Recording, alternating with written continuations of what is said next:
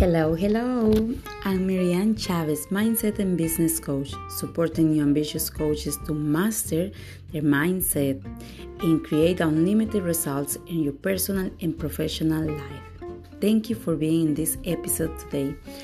I would love to talk today about the past. How hard it is to let it go. How hard is for you? Well, sometimes in life you have to take the decisions and let things go, especially the past. What happened in the past is in the past. It's like going to the Vegas, staying in Vegas, right? So sometimes we are being really hard with ourselves. We try so hard to explain people what happened, to try to prove them it's not like that. It wasn't like that. I didn't want to do it. So many people being attached to the past and stop the future, stop to living in the present and this beautiful moment that you live.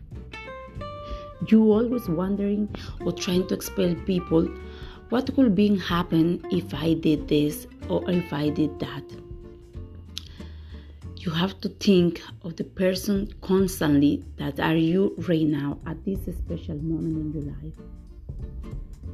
You spend a lot of time on memories or look at past and keep holding yourself, keep holding that beautiful moment that you can create in the future, the beautiful moment you can make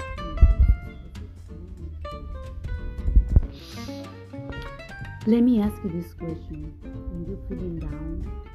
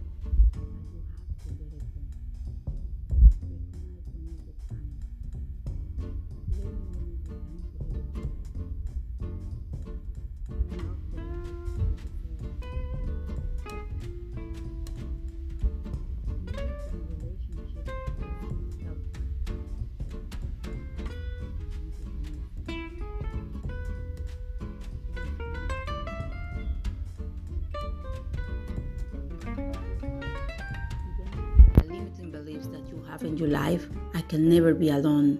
What i'm gonna do if he leave? What i'm gonna do if i'm not with that person? You have to cut these limiting beliefs from your life and start loving yourself. This is the best feeling in your life when you love yourself. And well change your story. You have to change your story. Making these decisions on your story. Cutting these limiting beliefs. Stop blaming for what happened in the past. Stop blaming it. It's, it's no point to spend energy and time or crying about what happened in the past. Letting go. Someone you love doesn't mean you have to be negative about this person or doesn't mean you have to hurt this person. This is why you blame your significant other at the end of the relationship or other person for sometimes terrible terrible um, things that happened to you. Just let it go. Let it go the past. Instead use your experience that use your experience as a tool to push you to learn and grow for the next episode in your life for the next relationship you have in your life Embrace yourself. Embrace the word F. Not that F. F for forgive. Forgive people. Forgive yourself. Forgive the pain. Forgive the bad moments.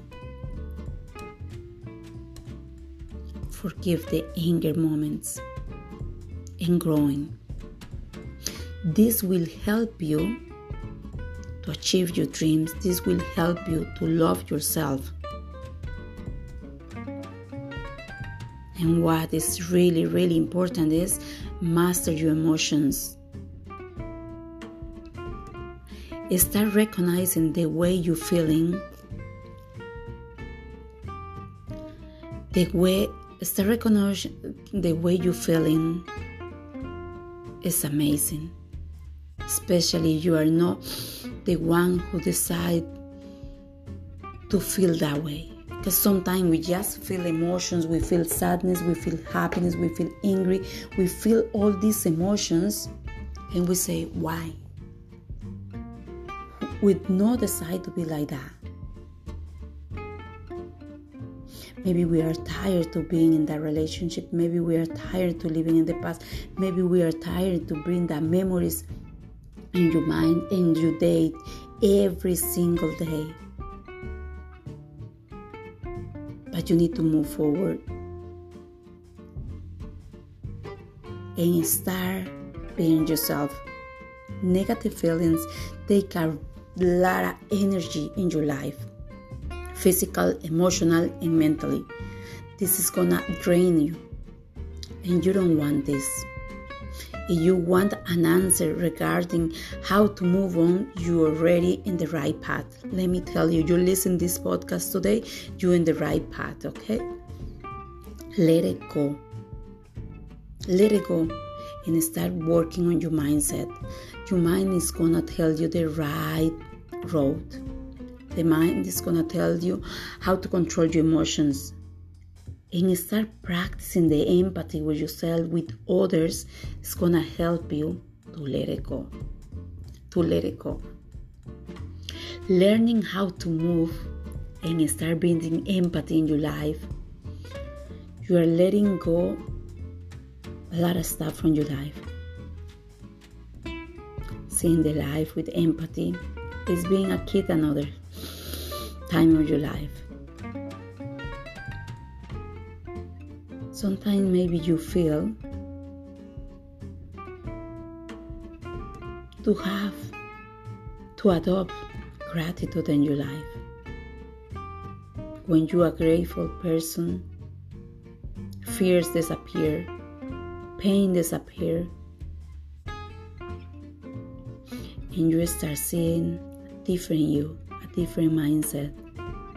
That's why practicing gratitude is a pill to sadness, to anxiety. Wow, let it go.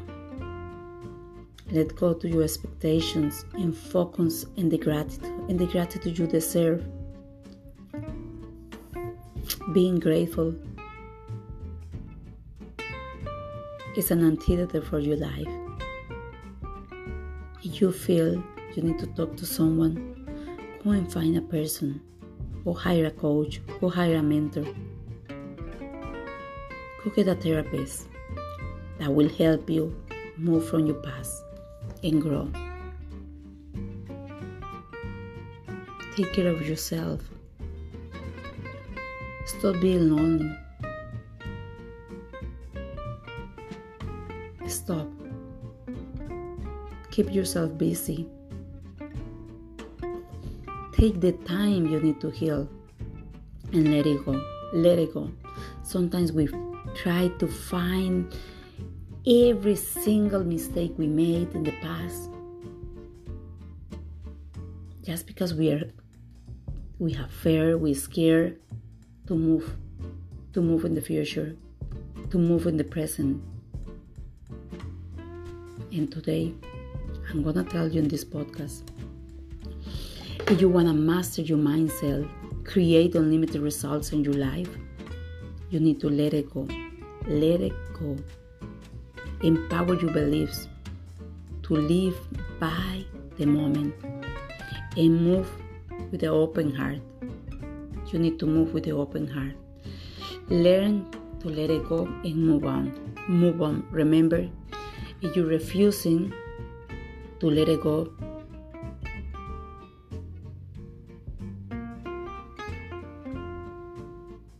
you just hurt yourself